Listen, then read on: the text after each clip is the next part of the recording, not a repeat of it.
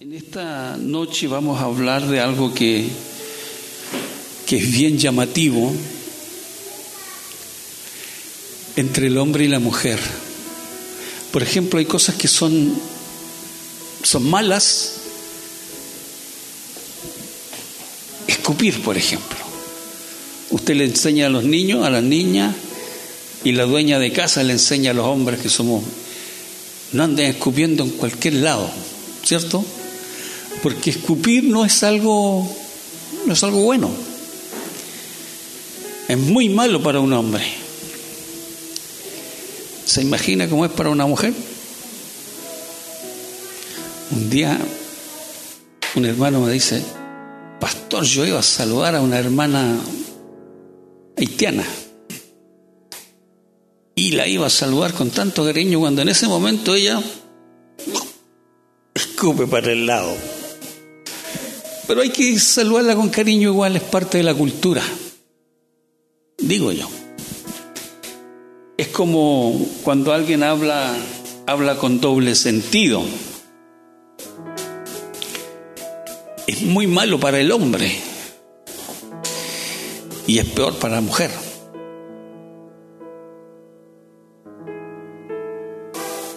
Y hablar del, del escupo y fui a preguntarle al, al señor Google y dicen los médicos que no es bueno escupir,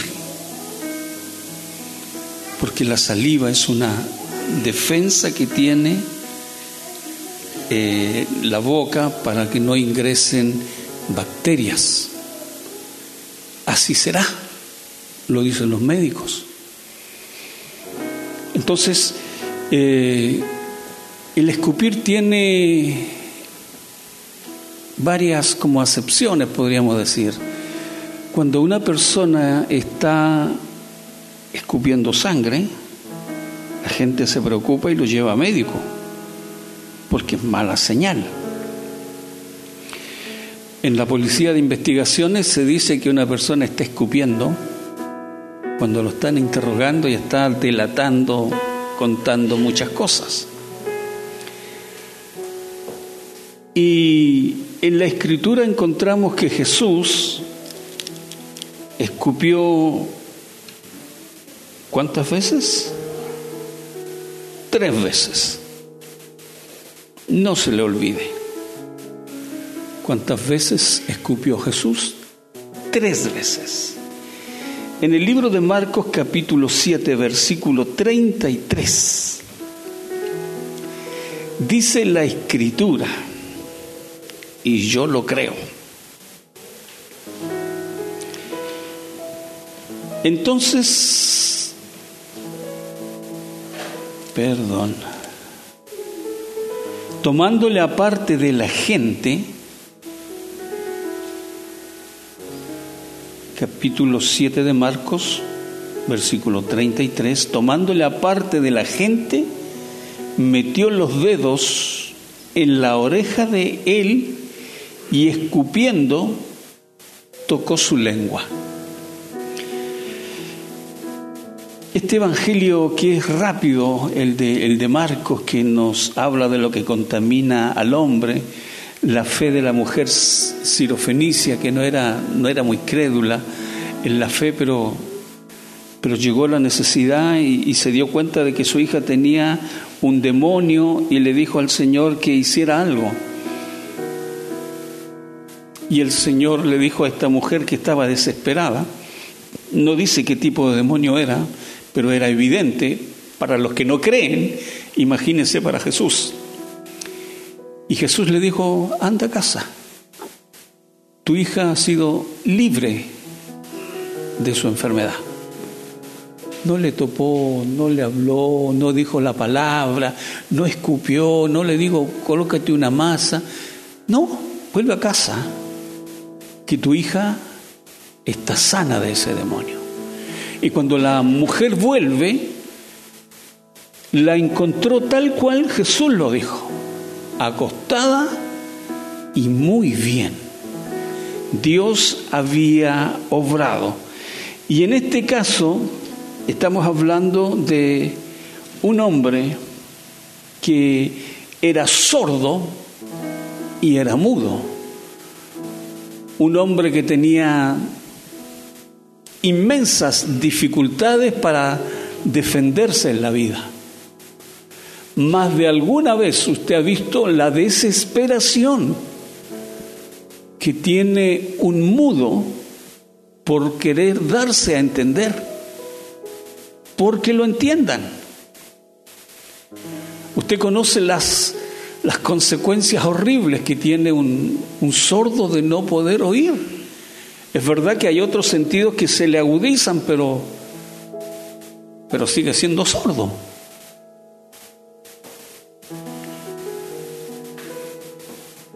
Volviendo a salir de la región de Tiro, estoy en el versículo 31, vino por Sidón al mar de Galilea, pasando por la región de Decápolis, y le trajeron un sordo y tartamudo, y le rogaron que le pusiera la mano encima, que hiciera algo. Al lado del capítulo 7, en el capítulo 8, versículo 23, dice la escritura, cuando sanó a un ciego en Bexaida. Entonces tomando la mano del ciego le sacó fuera de la aldea, no delante de todos, los sacó fuera. En el caso del, del sordo y tartamudo, dice que lo tomó aparte de la gente. Lo tomó aparte. Y en el Evangelio de Juan, no hago muy habitual esto de, pasearlos por la Biblia, pero en el capítulo 9, en el versículo 6, dice, cuando Jesús sana a un ciego de nacimiento, no es que él perdió la vista en el tiempo, eh, él no conoció los caballos, las vacas, los pájaros, las montañas, los volcanes, él no conoció nada de esto. Y lo sanó. Dicho esto, escupió en tierra e hizo lodo con saliva y untó con el lodo los ojos del ciego. Bueno, digo esto porque el, el escupir para nosotros es algo inmundo. Para nosotros escupir es algo sucio. Pero este Señor que es tan maravilloso, que es tan extraordinario, yo digo, ¿usted cree que al, tartamudo le importó la saliva de Jesús? ¿Usted cree que, que al ciego le importó que hizo barro con, con saliva? No. Lo que importa que era ciego y ahora veía. Lo que importa era que el tartamudo ya no tartamudeaba más. Que Dios obra. Entonces, para el mundo, esto de que hablamos en esta noche es locura. Es una tontera, ¿cómo se les ocurre? Y como hay tanto descrédito hacia nuestro Señor Jesucristo, la gente tiende a creer más a la mentira que a la verdad. Tres veces encontramos a Jesús escupiendo, dos ciegos y un tartamudo.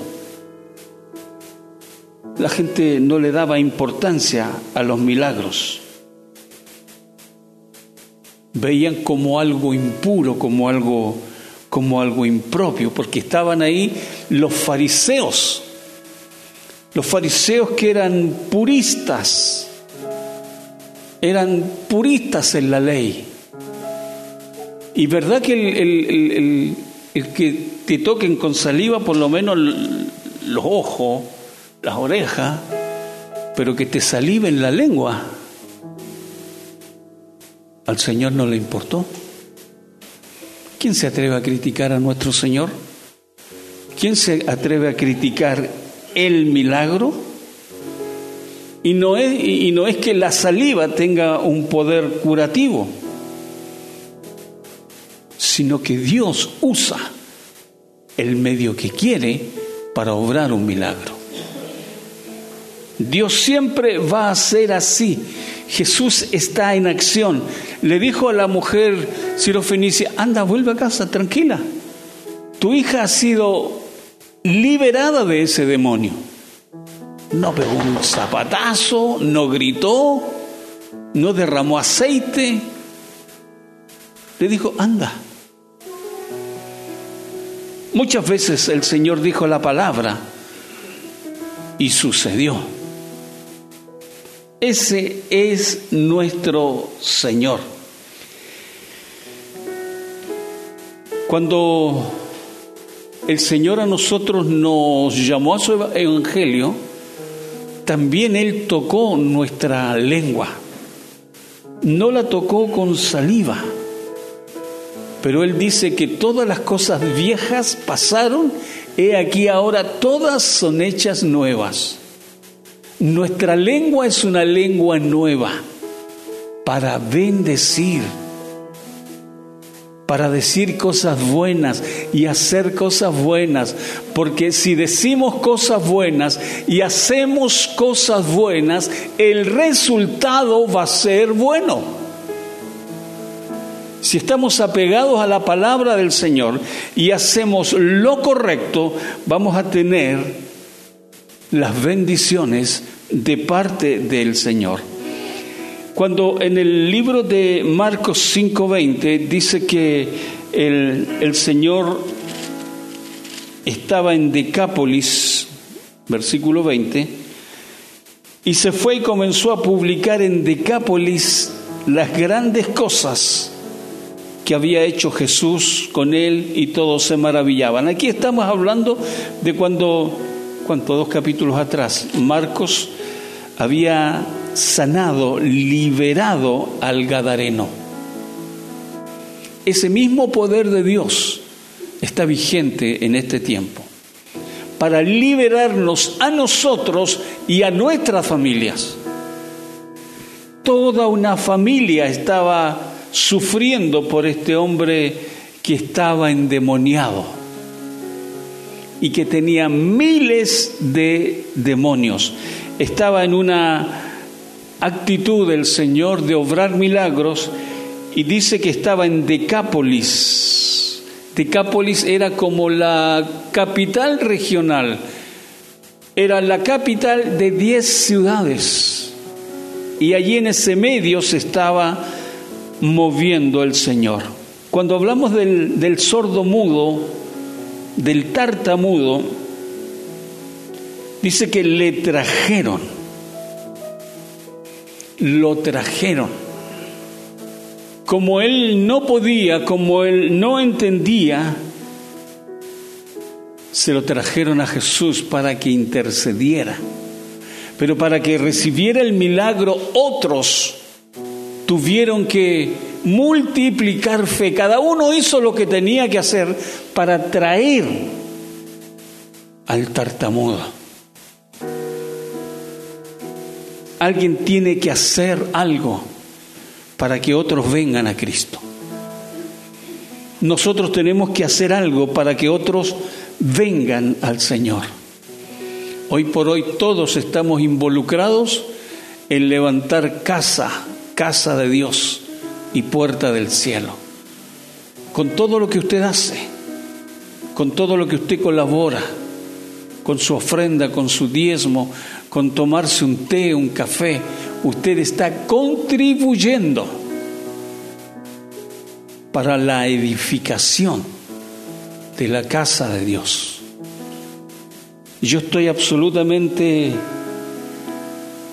empapado, hermanos, de que esto va a tener buen término, porque nos ha llegado sangre fresca. Joelito esencialmente ha sido una bendición, nos anima y trabaja.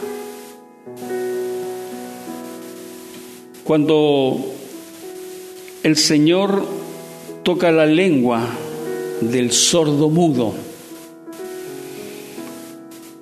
con saliva, con algo sucio, con algo inmundo, con algo que los fariseos rechazaban. Y Jesús sabía que lo rechazaban, por eso los llamó a un lado, los llamó aparte, para no producir tanto escándalo.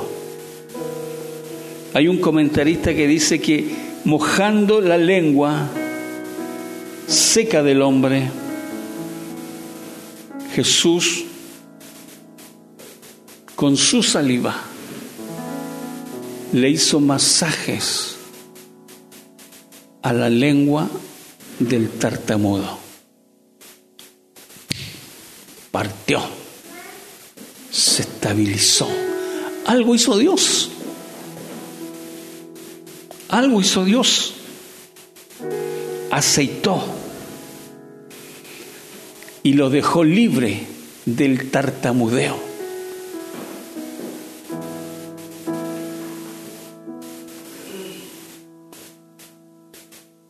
Ahí hay un doble milagro de parte del Señor.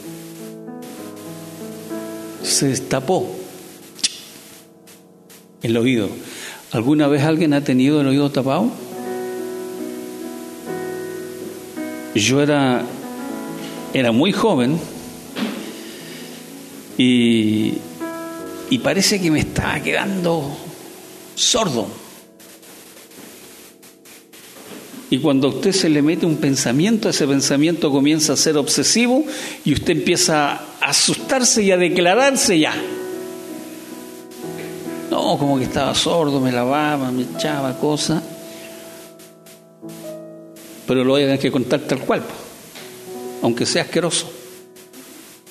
Fui donde la, las monjitas, por la creencia popular de que siempre las monjitas son suavecitas, son Usted ha oído el término mano de, mano de monja. Bueno, y la verdad es que seguramente estaba con mal ánimo, con una bajita, ancha, así. Eh. Casi sin palabras. Me echó algo así como un líquido. Y ahí después toma como una máquina, como una jeringa de esta, parecía a las de que pinchan y tratan a, los animales, a las vacas, una, grande. Y ahí, y me hace un chupón así, casi me saca la oreja de este otro lado. Y me dice, esto era, y andó como colillas de cigarro. Y quedé súper estéreo, escuchaba, pero me imagino cuando se destapó el oído de este sordo. Sentir los pájaros, sentir la música, sonidos. Hizo un milagro doble. Y dice que este hombre en el versículo 35 Al momento le fueron abiertos sus oídos y se desató la ligadura de su lengua y hablaba bien. 7.35, hija, por favor, para que no crean que miento. Y al momento fueron abiertos sus oídos se desató la ligadura de su lengua y hablaba bien. Discúlpeme, al toque. Dios lo hizo. Cuando habla con el, con el ciego de Bethsaida, le preguntó si veía algo. Si veía algo. El Señor no se hace problema, hermanos, en, en hablar con sus hijos, en bendecir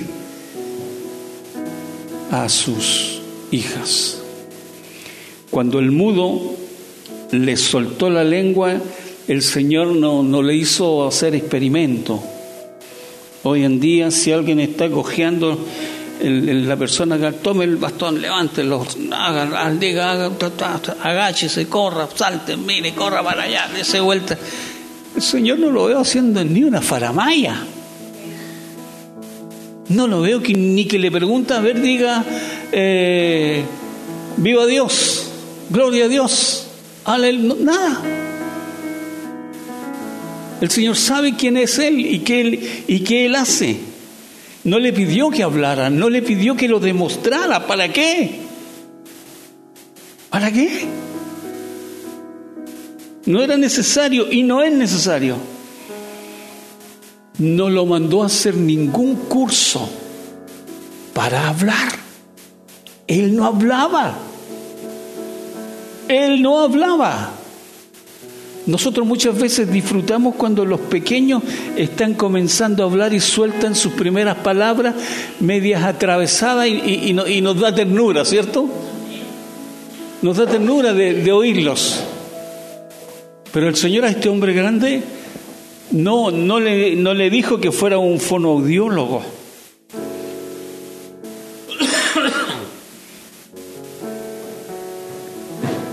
El Señor es maravilloso. Sabe que es tremendamente importante que nosotros podamos honrar a Dios todos los días por estas cosas que pareciera que son básicas y elementales. El poder mirar, el poder disfrutar del caminar, del oír, que estamos acostumbrados a verlas, a disfrutarlas y por eso no damos gracias. Cuando en la mañana despertamos, gracias Señor porque me despertaste a la vida. Ya Señor, gracias. El primer favor es que Él nos despierta a la vida.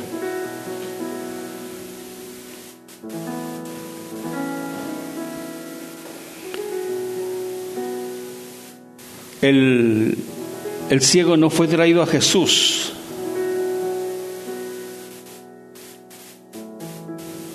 Nadie rogó por él. En el caso del, del ciego de nacimiento, el Señor se acercó a él.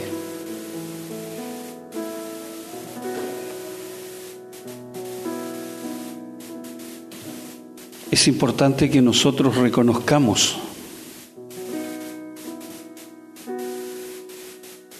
que nuestra vida depende de Dios siempre. Hija, por favor, Salmo 51, versículo 5. El ciego de nacimiento. Y aquí cuando viene el hombre bueno de nosotros y que quiere ser mejor que los demás. ¿Quién pecó, este o sus padres, para que este niño nazca en esta condición? ¿Se acuerda? Buscando el tiro. ¿Por qué le pasó? ¿Estaría en pecado él? ¿Estaría en pecado ella? ¿La familia? ¿El abuelo? ¿Qué pasó? ¿Quién pecó? Me acuerdo de el que se le quemó el ganado, murió, murió todo, se llama Job lo perdió todo, todo, todo, y vienen tres amigos. Y que en vez de apoyarlo, llevarle una palabra de ánimo, bueno, eso fue en, la entrada. Sí, estamos contigo, qué bien, excelente. Oye, pero perdiste el ganado. Mujer, tu hijo, todo lo perdiste y así todo. Como que la mano de Dios cayó.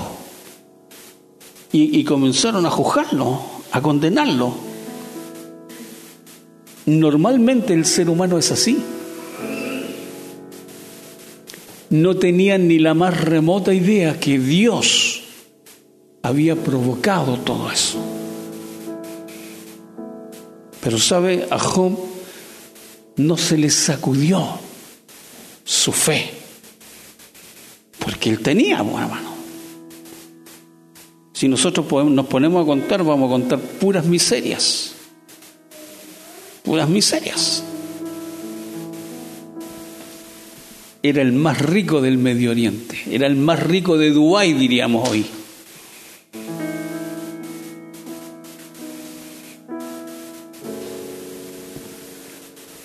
y él no negó su fe. ¿Qué le habían dicho los más cercanos? Maldice a tu Dios. Y, estoy ni ahí.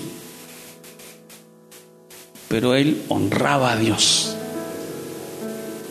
Tenía una fe inquebrantable. Este niño nació.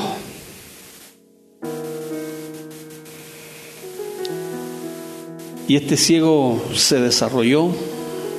Cuando tú ves a un ciego mayor, todos conocemos a alguien ciego, tenemos algún amigo. Y de verdad que hoy día tienen muchos, muchas formas de orientarse y caminar, pero son ciegos. ¿Para qué estamos con cosas? tienen muchos paliativos, pero son ciegos. Y nos llama la atención cuando un, ciego es adulto. ¿Te imaginas de niño? Los padres de ese cieguito chico, que no se queme, que no salga. Sin duda que ese cuerpo tendría muchas cicatrices, producto de los accidentes de su ceguera. Esos padres estaban de verdad en gran tribulación por su hijo. Pero este no fue traído, sino que Jesús fue a él. Entonces, este ciego no conocía, digo, las flores, la luna, las estrellas, el mar, y yo no sé si ahora el mar es tan amigo. ¿ah? Cada vez que veo el mar ahora, yo no sé si está tan lindo como antes. Porque después del, tsunami como que, como que todo cambió y cada vez que escucho noticias en la televisión, eh, hay ciudades que se están cambiando porque se están hundiendo, porque está subiendo el nivel del agua no recuerdo los nombres así a la letra, pero hay dos ciudades que están cambiando sus capitales porque están quedando bajo el nivel del mar. Y hace muchos años que predicábamos que los polos se iban a derretir, que esto venía. Desgraciadamente lo estamos viviendo. Salmo 51, 5. David dijo, he aquí, en maldad he sido formado. David tenía una expansión de mente, tenía una mentalidad extraordinaria que lograba captar la verdad de su existencia. He aquí en maldad he sido formado y en pecado me concibió mi madre. Es decir, en una relación, voy a decir tierno, turbulenta. ¿Sí? Dame otro versículo, hija, de ahí mismo, por favor. He aquí, tú amas la verdad en lo íntimo y en lo secreto me has hecho comprender sabiduría. No importa cómo naciste, ni en qué condición, ni hijo de quién, en lo secreto me has hecho comprender sabiduría. Repito, no importa el título, no importa la plata, no importa nada. En lo secreto con Dios, en lo íntimo con Dios la relación con Dios es vital. Así como David, en este tiempo también los niños nacen con una naturaleza pecaminosa, que de continuo nuestro, nuestro caminar es, tirar para afuera. De continuo eh, la idea no es caminar derecho, es como que como tienen que andarnos empujando para andar por el camino. Y el Señor nos va colocando, como decía hace días, nos va colocando algún lomo de toro en el camino porque a veces vamos embalados. El Señor, para que no nos accidentemos, Él nos va frenando. Y las enfermedades, porque alguien nace con algún hueso malo, porque alguien nace ciego o, o sordo, las enfermedades tienen muchas causas fisiológicas, biológicas, sociológicas y espirituales. ¿Se acuerda cuando había una niña que había, hacía 12 años, me puedo equivocar en algunos, que estaba encorvada, que le había agarrado un demonio y la tenía jorobada? Hay enfermedades que nos tienen jorobado, hermanos, que nos tienen dañado. Pero no nos cansemos de buscar que Dios nos libere. Hay enfermedades que vienen a nuestro cuerpo y que nos dañan profundamente, no nos dejan servir a Dios tranquilo, no te dejan trabajar tranquilo, no te dejan disfrutar de la familia tranquilo. Esta mujer estaba endemoniada, algo sucedió. No se sabe el día ni la hora, pero esta mujer andaba doblada. Hoy día a lo mejor no es ese demonio, pero hay situaciones de vida que te traen doblegadas a la casa del Señor. La situación económica, la fibromialgia, temor de un tumor, temor de que tu sistema nervioso eh, haga crisis, que la diabetes haga crisis y que eso te arruine la casa, la familia, te arruine la economía. Y en esa constante tenemos que estar delante del Señor y decirle, Señor, haz lo que tengas que hacer. Si es con saliva, si es con barro hazlo, Señor.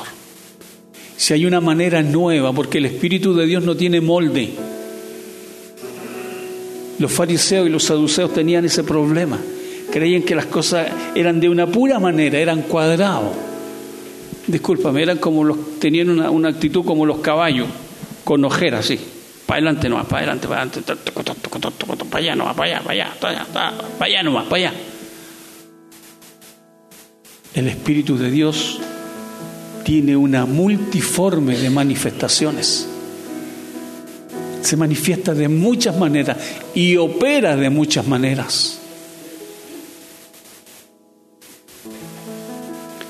Lo ha demostrado el Señor con masa de higo, con saliva en la lengua, haciendo barro. Y a otros lo sana gradualmente. ¿Cómo ves? Veo hombres como árboles. Después vio claramente.